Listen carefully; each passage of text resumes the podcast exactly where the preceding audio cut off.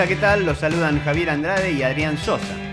Bienvenidos a esta edición especial del podcast Esto es Fútbol MLS, en la que estaremos presentando una entrevista exclusiva a uno de los pioneros de la televisión deportiva hispana en los Estados Unidos. Desde hace más de 35 años, Fernando Fiore es uno de los símbolos de la fusión del fútbol y el entretenimiento en televisión y en todo este tiempo ha conducido noticieros, programas de viajes, programas de espectáculos, programas deportivos y es para mucha gente nada más ni nada menos que la cara de las coberturas mundialistas en español. En estos días es además embajador del club Inter Miami de la MLS y comentarista en los partidos que juega el equipo de David Beckham cada fin de semana. En esta charla tratamos de no dejar puntos sin tocar. Estamos haciendo un podcast sobre la MLS desde el ángulo del rock. Tratamos de, llegar por un lado distinto a lo que habitualmente está sucediendo o sucede y eh, de algún modo tenés como 30 años de experiencia haciendo esto, ¿no? Eh, para, de la forma de analizar y de, hacer interactuar el deporte y el, el entretenimiento, la música, la... 35. Por eso, entonces creo que sos si, queremos conocer nuestro futuro, por ahí lo mejor es escucharte. Te puedo, te, puedo, te puedo contar mi experiencia, que como decía Ringo Bonavena, es el peine que te dan cuando te quedas pelado. Tal cual, tal cual.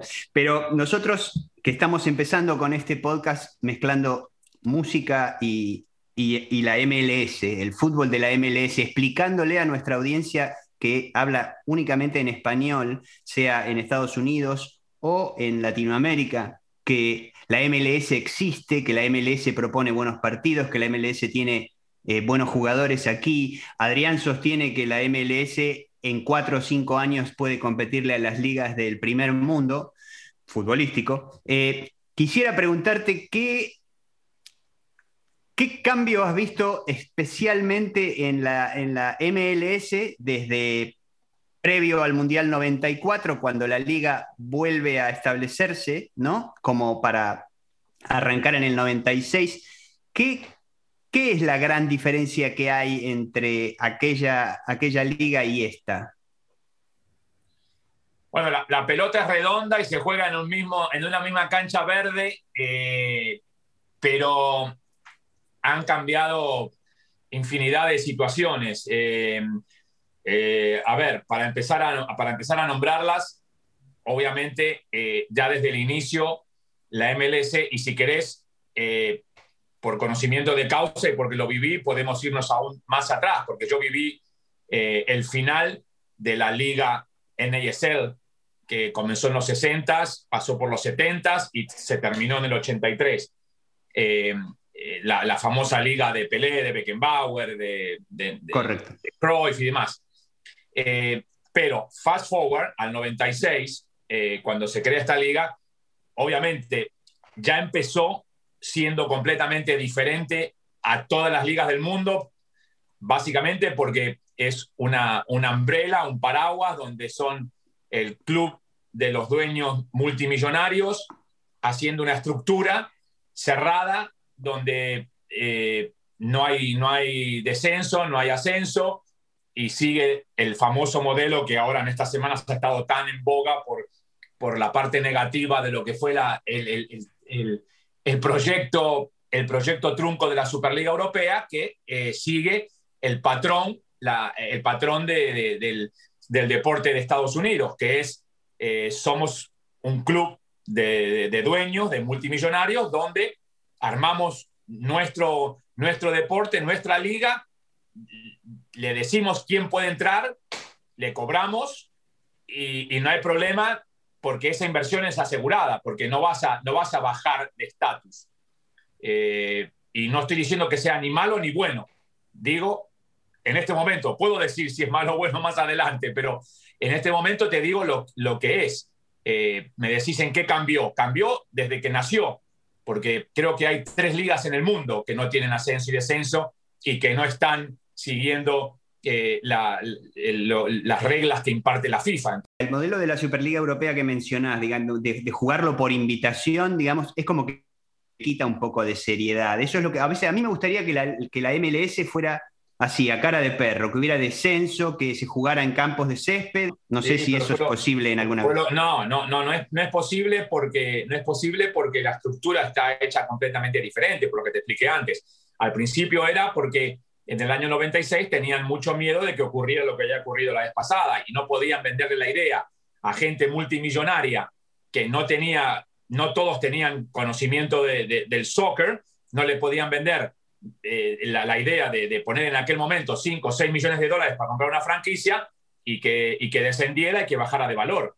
Eh, había, entonces 25 años hacia adelante ahora, sí se podría hacer, pero ¿quién con el sano juicio lo va a querer hacer cuando ahora se cobran 150 millones por franquicia y, y, cuando ya la tenés establecida? O sea, una vez que tenés la vaca atada, ¿para qué le vas a dar más soga?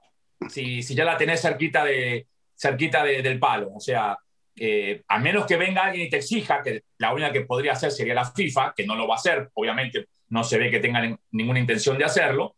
Eh, eh, nadie, nadie en su sano juicio va a decir, no, no, bueno, ahora vamos a, perdóname, ¿no? Con todo respeto, o sea, lamento pincharte el globo, pero no, va a haber, no va a haber ni ascenso ni descenso, ni, ni campo de, de, grama natural, ni nada, porque todo significa eh, tener que bajar las ganancias. Y, cuando estás acostumbrado, nadie quiere bajar las ganancias. ¿Se puede lograr en un país tan extenso y tan grande como este llegar a que la liga tenga ese, ese calor, ese fervor y esa, esa cosa que, que, te cambia el fin de semana, que te cambia el domingo, el sábado, porque está tan metido adentro de la sangre de quienes lo vivimos y nos gusta el fútbol?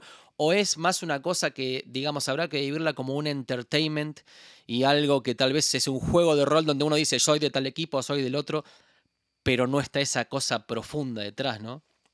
Es un híbrido, es un híbrido, eh, no solamente en Estados Unidos, la parte del entertainment eh, eh, en, muchos de los podcasts que, me han invitado en, toda la época de la pandemia, en estos dos últimos años, eh, o año y medio, perdón, o año, año y un par de meses, eh, siempre hemos hablado de lo mismo. O sea, el, el, deporte entertainment comenzó hace 30 años, 30 y pico. no hay vuelta atrás. sobre todo, este, con otros, con otros deportes y después el fútbol se fue plegando cada vez más y, entonces ya no hay vuelta atrás con eso. La parte de entertainment eh, está, está establecida y, dudo mucho que ninguno de nosotros vaya a ver en, nuestra, en nuestro lifetime, en nuestra vida, algún, algún retroceso a una cuestión más eh, de corazón y de, y de, amor a la camiseta que de, que de entretenimiento y, negocio. Eh, dicho esto, no quiere decir que no, que no, que no haya cada día eh, gente de cierta edad como yo, o más joven, o hasta jovencitos que le tienen amor a la camiseta porque, porque es el club de la ciudad, porque, porque es, es, el equipo que, que, tu viejo te va a comprar la camiseta. Eh, eh, entonces, es un híbrido, es un híbrido porque siempre va a haber gente que está apoyando al equipo con el corazón y vos, tengo la dicha de haber en estos 25 años de la liga, haber estado desde el principio, desde la formación, cuando éramos unos pocos en la, en la cancha, y ahora el ejemplo que vos diste es muy bueno, porque el LAFC eh, es, es, una barra una barra dura, una barra brava que, que, que, va, va, por el equipo, lo que no quiere decir que no tengan que pagar igual 10 eh, dólares por cada cerveza cuando van, que tengan que pagar 100 dólares por una camiseta original, pero claro, el, poder adquisitivo de acá es, mucho, es mucho más amplio, ¿no? Mejor. Entonces eh, se mezcla eso, ¿no? De que, de que se, se, puede ser un barra brava de lujo, digamos. me gusta, ¿eh? Me quedó bien esa, la acabo de inventar. Me gusta, me gusta. es que es un poco ser, así. Como yo, ser un como barra brava de lujo, eh, pagando 15 dólares el estacionamiento, eh, este, yendo, yendo a la parte del club donde, donde podés tomar un traguito por 8 o 9 dólares, una cervecita por, por 8 o 9 dólares, que este, no es lo mismo que estar en la cancha de, de rentistas o de Arsenal, sí, sí, sí. un choripán por 2 pesos. Tengo una que engancha con esa que es barra brava en payroll, por ejemplo. Eh, bueno, eh, sí, está buena, está buena y me consta que funciona muy bien acá. Nombrame en la historia de la música nuestra latinoamericana, de rock, y en el fútbol de la MLS, ¿quiénes, qué, qué, jugadores, qué artistas son los que, eh, en el caso de la MLS vamos a decirlo de acá futuro, ¿no? porque todavía está muy virgen, pero que dejan huella? Nombrame un artista que te haya dejado una huella, que, vos digas, este abrió un camino, eh, como comparándolo un poco con lo que hiciste vos en los medios. ¿Y qué jugador de la MLS ves? Y si ves que eso puede llegar a pasar, porque digo, tal vez no existe o no ha llegado todavía ese jugador que conecte con, las masas, que sea el, referente del, digamos, del pueblo, por decirlo de alguna forma. Eh, en, músicos, en músicos eh, para mí está Charlie García acá arriba y los demás en otro plano, ¿no? ¿Por qué Charlie ahí arriba? Eh, de todos los países, ¿no? ¿O estás hablando solo de Argentina? en todo, en todo el mundo. O sea, está hablando de todo el mundo, pero coincide que es un argentino el que nombra, digamos. Y porque, porque crecí con él, crecí con, crecí con Charlie, eh, tenemos más o menos la misma edad. Eh, eh, para mí el rock, el, rock en español, el rock argentino, que, que fue el, el, uno de los, de los, grandes impulsores del rock este, latinoamericano y, y en español, eh, para mí Charlie García siempre fue lo máximo, ¿no? Este, y a pesar de que, de que eh, salí de mi país en el 80, eh, siempre seguí ligado y conectado a, a, su música más que a ninguna otra. Entonces, para mí Charlie García es lo máximo de lo máximo. Con Phil Collins me quedé un poquito en el costado esperando y después ya dije, no, esta oportunidad no la voy a perder. Y me acerqué y le dije, le digo, eh, eh, mira, Phil, la verdad, digo, solamente para decirte que eh, sos uno de mis ídolos máximos. Este, ya había tenido la, oportunidad de conocer a, a, White y a la gente de Yes en, en, otro momento. Y entonces digo, y la verdad que digo, contigo, digo, tu música me ha enloquecido y digo, hubo dos veces en mi vida que, que, que, perdí la noción. Una vez fue con Charlie García y la máquina de hacer pájaros y otra vez fue con un concierto de, de, de Genesis eh, en, un, en, un, doble de batería con Chester Thompson. Y, y él, se, él, se, quedó medio así por lo que le dije, porque obviamente todo el mundo que estaba ahí eran cholulos de otro calibre que solamente querían la foto. No, no creo que ninguno de los que estaba ahí conocía a Chester Thompson. Y entonces se quedó así medio sorprendido. Y cuando le dije que era argentino, se le iluminaron los ojos y empezó a charlar diciéndome de que nunca había estado con Genesis en Argentina, y de repente se enganchó en una conversación que yo no lo podía creer porque, o sea, básicamente no me soltaba, seguíamos charlando. Pero ¿qué pasó? La gente que estaba alrededor, que eran que habían pagado, a mí me habían invitado a la fiesta, los que habían pagado para estar cerca de Phil Collins se estaban juntando cada vez más y, y, no se podían sacar la foto con él. Y él, en cambio, seguía charlando conmigo porque estaba pasándola bien. Y de repente vino uno de los organizadores y se acercó y me dijo, eh, por favor, señor, se puede correr porque tenemos que sacar la foto con los demás. Y la cara de Phil Collins fue como que, lo siento, Charlie y, Phil Collins. Y en cuanto a deportistas o futbolistas específicamente, eh, yo creo que sí han habido futbolistas que han dejado en la MLS ya en estos 25 años la vara muy alta para la cuestión de, idolatría, ¿no? Este, David Beckham es uno de ellos. David Beckham hizo una transformación no solamente con los, fanáticos, sino con, con la MLS, eh, con, la, con la liga.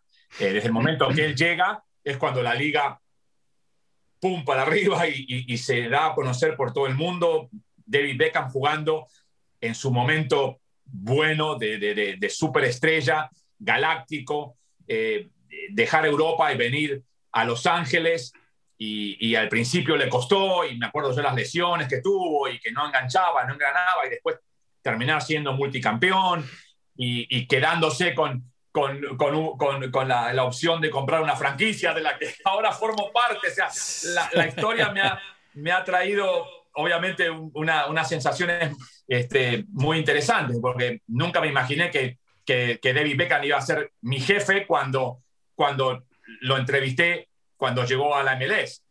Tal cual. Eh, también, también te quería preguntar por, por, tu experiencia con los mundiales, porque es, eh, a mí me, parecen ¿no? prácticamente como los grandes festivales de, rock a los que uno siempre quiere estar. Ir a un mundial me parece que es una, es una celebración en sí misma. Eh, y al haber hecho tantos, ¿qué, qué, te deja un mundial? ¿Qué, qué lugar te, te llena? Eh, yo creo que el fanático que va a un mundial va al fútbol y a pasear. ¿Ok? Entonces. Eh, y en tu caso, como periodista, como acreditado ahí, ¿cómo, cómo, lo vivís y cuál fue, en todo ah. caso, tu, mundial inolvidable? Bueno, mi mundial, mi mundial inolvidable fue el del 2006. Eh, Alemania, porque es el país que ofrece las mejores opciones para ese tipo de, de, de persona que va a un mundial tenías el partido, vas a ver tu partido de México y después tenías siete días para ir a infinidad de ciudades que estaban cerca, hasta otros países que estaban cerca y podías ir a la otra ciudad porque todo estaba perfectamente coordinado, donde tomabas un tren o alquilabas un auto o, de última, de, muy de última, viajabas en un avión, que no era lo más lógico porque en Alemania estaba todo cerca, y entonces podías disfrutar de Europa y el fútbol. Cuestión, por ejemplo, que no pasa, no pasó en Sudáfrica. Cuestión que no pasó tampoco en Brasil, porque para moverte de un lado a otro tenías que tomar un avión. Así que, ah, bueno, estoy en Brasil, Argentina juega hoy en, en, Río de Janeiro, pero entonces quiero conocer el Amazonas. Oh, había que hacer un viaje en avión al Amazonas, volver. Eh, no era fácil, no era sencillo, eh, las conexiones de aviones no eran fáciles, había que pasar todo por río para volver otra vez a salir a otro lado. Y, lo mismo en Sudáfrica, había que ir a Johannesburgo a todo, no podías ir de Polokwane a, de, por ejemplo, de Polokwane a, mm, ¿qué te puedo decir? A Ciudad del Cabo, no había un vuelo directo. Entonces, tenías, si querías conocer Polokwane, que en realidad tampoco tenía mucho para conocer, porque no eran, no eran unas ciudades 100% turísticas, entonces eh, no era lo ideal, o sea, quedabas enganchado. En cambio, en Alemania, lo más de lo más. Lo cerca que estuvimos, al menos viste la máquina de Riquelme jugando alrededor de él, ¿no? Sí, ese, ese, ese año, la verdad que. Eh, ¿Por qué no entró Messi? ¿Por, qué entró el jardinero, Cruz? Pero bueno, eh, con el diario del lunes somos, somos todos este, perfectos, ¿no? O sea, ¿qué se va a hacer? Hay, hay, hay muchos diferentes trabajos durante el Mundial en, cuanto a la cobertura. Eh, están los narradores que, bueno, anteriormente los narradores no iban a, las canchas. E, eso no, no, fue siempre así. La, mayoría de las veces los presupuestos no daban para eso.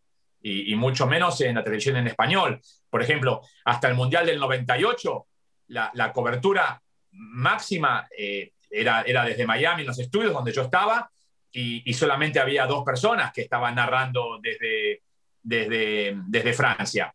Recién en el 2002 fue cuando eh, el, mundo del entretenimiento y, o sea, en el 98 fue la primera patada, pero en el, en el, 2002 fue cuando se puso mucho dinero para que toda la programación de Univision en ese momento para nosotros estuviera dedicada al Mundial. Viajamos 700 personas a, a Corea, eh, eh, los relatores en todas las canchas, se invirtió un montón de dinero, pero hasta el, hasta el año 98 no era así. Eh, el mismo el 94, eh, la mayoría de los partidos eran, eran, eran todos este, narrados eh, básicamente desde, desde, el estudio. Es más, en el 94 ni hubo ni había programación mundialista. El, primer, el primer presentador, el, primer mundial que se hace en Estados Unidos en español, metiéndole garra y con, y con presentación mundialista, fue a, alguien que, al, director de programación en ese momento, en Univisión, este, Mario Rodríguez, que se le ocurrió también muy, en forma muy de, pionero y, contra, y contra la opinión de, mucha gente que, no quería levantar las novelas, que no quería levantar otros otros programas del aire mientras estuvieron los partidos. Fue él el que metió programación mundialista, donde tuve el, gran orgullo de que, bueno, que por suerte él me eligió a mí como presentador de lo que era el, Mundial. Y entonces en, en esa capacidad que repetí después en el 2002, en el 2006 y en el 2010, no tuve la oportunidad de ver más que dos o tres partidos en vivo en las canchas. O sea, me tocó estar en el estudio, en los países, pero en el estudio. O sea, debo tener el récord de que eh, los, los, mundiales del 98, 2002, 2006 y 2010 vi todos los partidos, pero por televisión. Claro. Por televisión, porque a mí, me, tocaba, estar, me tocaba, estar, en el estudio haciendo el, el, la apertura de la transmisión, el pregame, el halftime, el postgame, eh, los reportes para primer impacto del noticiero de la noche, eh, la conexión para Sábado Gigante con Don Francisco para dar mi opinión, la conexión con el programa matutino Despierta América para decir que estaba pasando. O sea, yo vivía adentro de un estudio. Eh, recién, recién cuando, cuando, lamentablemente la directiva que cambió decidió que yo no fuera el presentador principal durante el 2014, que que me, me, dieron solamente, bueno, solamente, o bueno, me dieron un programa nocturno. Eh, entonces tuve la oportunidad de que pude viajar y ver todos los partidos que, que, fueron en Río, todos los partidos de Argentina yendo y viniendo en el día a las diferentes ciudades, pero todos los demás mundiales me tocó verlos por televisión. Y el 2018 cubriste, pero esta vez para Fox y en inglés, ¿correcto? Primera vez, primera ¿Y eso, vez. ¿Y eso es en respuesta a qué? ¿Dirías que, que te lleven como, una personalidad del mundo hispano a, trabajar en un mundial desde la cobertura norteamericana. ¿Qué significa eso? Eh, significó para mí volver otra vez a ser eh, eh, pionero en este, en este crossover futbolístico que en el año, cuando yo empecé, yo en realidad empecé con Fox en inglés en el 2016, con la Copa América Centenario.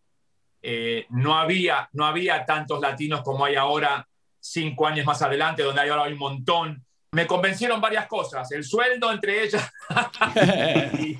y, este, y, no, y me convenció sobre todo, sobre todo no, el sueldo fue sobre todo lo que me convenció, pero, pero me, me convenció también el decirme, al asegurarme que, que, que lo que yo le pedía lo iba a respetar, que era que yo no quería cambiar mi estilo, que no iba a cambiar porque no podía mi acento, que es muy, muy fuerte en español, eh, y que no iba a cambiar mi forma de ser. Y, me aseguró que no, que lo que él quería justamente era eso, que yo eh, trajera otro punto de vista. Yo no era exjugador, no era 100% eh, norteamericano o estadounidense, porque nací en Argentina y, viví 20 años allá y 40 acá, pero tenía otra visión.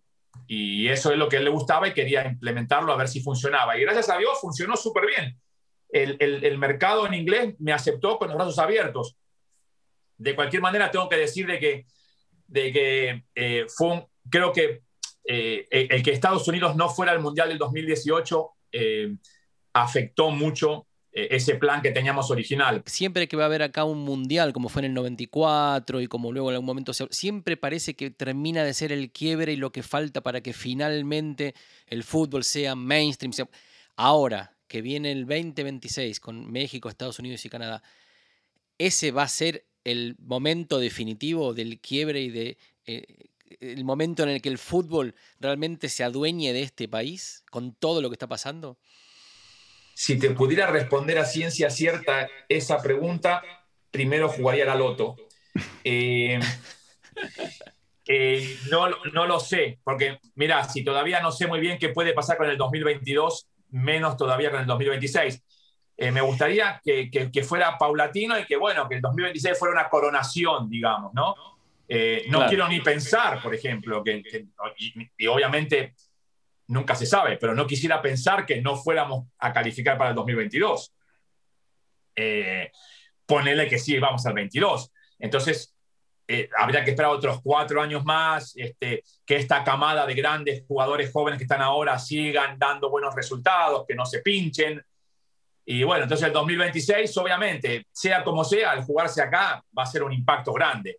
Eh, ¿Qué tan grande puede llegar a ser? Te digo, es según cómo vayamos en estos años que faltan, ¿no? Si, si Estados Unidos consigue eh, entrar bien a las eliminatorias y clasificar si Estados Unidos va al Mundial y hace un buen papel, si es, todos estos eh, Pulisic, McKenzie, Sargent, McKinney y todos los que estamos hablando ahora dan ese salto y realmente se afianzan en el Chelsea, en la Juventus, en, eh, el Dortmund, entonces Gio entonces si todos ellos se van, se siguen sumando y subiendo como la espuma, eh, va a ser un impacto mucho mayor el 26. Pero mm. Hay, muchos, hay muchas variables que tenemos que ver qué va a pasar, ¿no? ¿Qué, puede pasar de acá hasta allá? Lo vimos a Beckham con sus hijos con la camiseta argentina, eh, siendo que ahora tenés un poco más de conocimiento y cercanía con él. En el mundial, el mundial 2018 estaban sus hijos jovencitos con la camiseta de Messi. ¿Ha hecho, ¿Te ha hecho algún comentario por argentino, algún tipo de, joda con respecto a eso? No, sabes que no, sabes que no Y me llevo, me llevo muy bien con, con, con, David Beckham. Te cuento que, te cuento que eh, hace una, una, situación que se dio hace unos días. Eh, eh, David o Beckham, como quieras llamarlo, donde, quiera, donde quiera que nos cruzamos, este, es, muy, muy amable y siempre viene a, saludarme, siempre deja lo que está haciendo y me viene a saludar. la verdad que tengo, tengo, tenemos una, una, linda relación, ¿no? Pero el otro día, eh, justamente fui, fuimos a ver, eh, los que transmitimos los partidos, fuimos a ver por primera vez el, el, este, el primer entrenamiento del equipo, que no habíamos podido ver el año pasado, y me dio mucha risa porque éramos eh, tres o cuatro personas que estábamos incluyendo gente del departamento de, de comunicación del, del, equipo y que siempre nos piden, por favor, que por la pandemia, que no podemos acercarnos a los jugadores, que no podemos acercarnos a esto, todos los protocolos pero muy estrictos, que tenemos que, que no podemos estar cerca, que tenemos que tener las máscaras, que no podemos esto.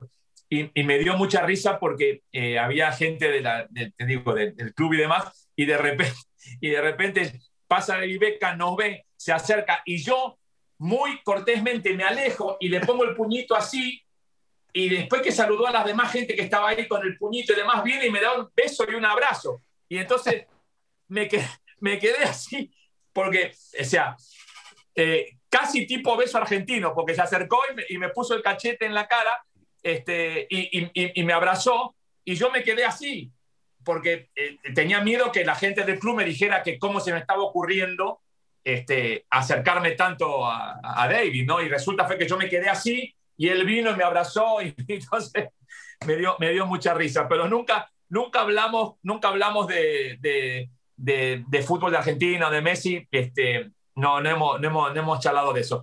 Eh, sí, muchas veces hablamos de, de, asados y demás porque hay una, hay una cultura muy grande de, de asado en, en, el equipo porque los dueños cubanos, Jorge Más y demás, adoran eh, los asados y la comida y tenemos varios jugadores ya desde el año pasado. Entonces hubo, hubo muchos asados este, y eso sí, sí, sí hemos comentado de eso. Qué bien, qué bien. Bueno, te dejo tranquilo. Ahí tienen a un. Solo por una cuestión de ya. no conté la anécdota de Santa Olalla. Dale. contame, contame, contame tu, anécdota con, con, Bajo Fondo, con Santa Olalla. Éramos, éramos muy jóvenes, éramos muy jóvenes. Eh, seguimos siendo jóvenes. Antes éramos jóvenes e inocentes, ahora seguimos siendo inocentes y menos jóvenes. Claro. Eh, en el 77, mi año, mi quinto año de escuela secundaria.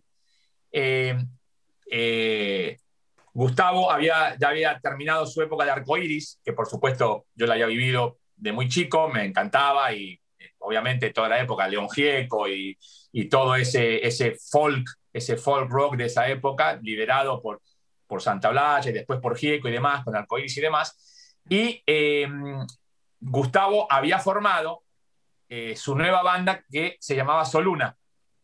Fui a ver y vi eh, el debut de Soluna, que Soluna sacó un solo disco.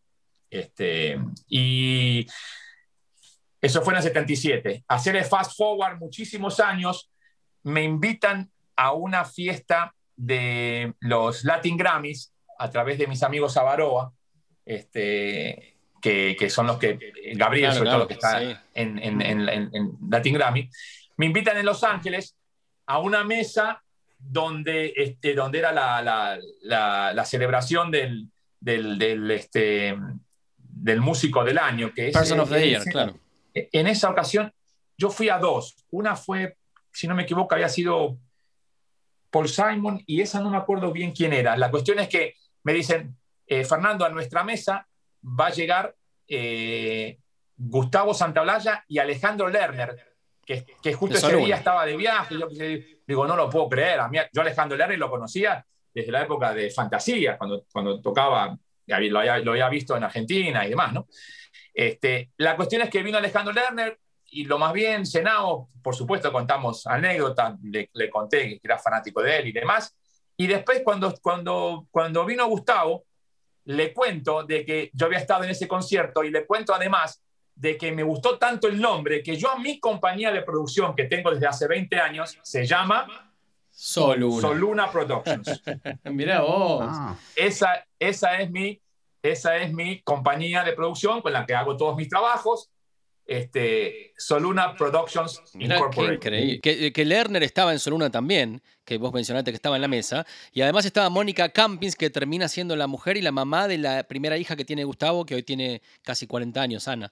Eh, Exactamente, muy jovencitos todos ellos. No contento con eso, esa noche le digo, eh, Gustavo, ¿sabés que eh, yo cada vez que, he ido, que, que volví a Argentina traté de conseguir el CD o el cassette, digamos, de, de, del cassette, no el CD, el cassette de Soluna, y nunca lo pude conseguir, no, nunca más se editó. Y me dijo, no te hagas problema, dame tu, dame tu dirección, que yo te voy a hacer una copia y te voy a mandar un CD de, del disco de Soluna. Y no confíe 100% porque digo, debe tener 100.000 fanáticos, 100 millones de fanáticos que le dicen esto, pero dicho y hecho, a las dos semanas me llama alguien, soy el asistente. Nunca más hablé con Gustavo, por supuesto. O sea, no, no, tengo, no tengo una amistad con él, o sea, que no, no, no tengo, no, no puedo decir que, que tengo amistad con él, ni, ni, ni, siquiera cerca. Solamente estuve ese día con él. Pero me llamó un asistente de Gustavo y me dijo, soy tal, tal, el asistente de Gustavo, dame tu dirección de tu casa que te voy a mandar un CD quemado de, Soluna. ¿Sabes, quién, ¿sabes quién fue que, ¿sabes quién te llamó? ¿Sabes quién fue el que te llamó? No, fuiste vos, no me digas. Fui yo. No. Fui yo. Pero fíjate si no tenés ahí una, era, te digo, la dirección de donde venía, 1501 Baxter Street, y me acuerdo perfecto, me dio tu tarjeta. Vos le habías dado tu tarjeta. Mira vos. Me acuerdo perfectamente. Así son las vueltas de la vida. La cuestión, la cuestión es que tengo, tengo el CD de Soluna, eh, nunca más lo había gustado en mi vida, excepto en el, cuando fui a ver Bajo Fondo, pero guardo esa anécdota con mucho cariño, porque además cuando terminó esa cena, llevamos a Alejandro Lerner a la casa. O sea que para mí, que soy muy cholulo y muy rockero y muy futbolero y tal, estar en un auto y poder seguir contando anécdotas y escuchando cosas de, Lerner hasta que fuimos a la casa, lo llevamos y después me llevaron a mi hotel, fue, una, fue, una buena, fue un buen recuerdo. Así que te agradezco. Eh, no, por favor, por favor. Y Adrián, y, está, está, está, está, por acá. Sí, está sí, por acá. Sí, Cuando hice la mudanza lo vi y, tengo, tengo el CD quemado de, Soluna. Aparte me acuerdo que Gustavo... Producciones, ¿qué nivel? Yo, me acuerdo que Gustavo eh, eh, me vino como con una cosa, no, estuve en este evento con, y me quería explicar a mí, un tipo que es un grosso, Fernando, parece que es la voz del, del fútbol. Yo le digo, pero ¿me vas a explicar a mí quién es? Yo sé perfectamente quién él decía. Sí, yo no esperaba que él me conociera para nada, pero obviamente hay mucha gente que, como siempre les digo, si viste, si sos latino y viste algún partido de un mundial de los últimos seis, alguna vez me tuviste que ver. sí, sí, porque porque si viste un partido del Mundial del 94, 98, 2002, 2006, 2010 y hasta el 2014, en algún momento me tuviste que haber visto en algún lado en la tele.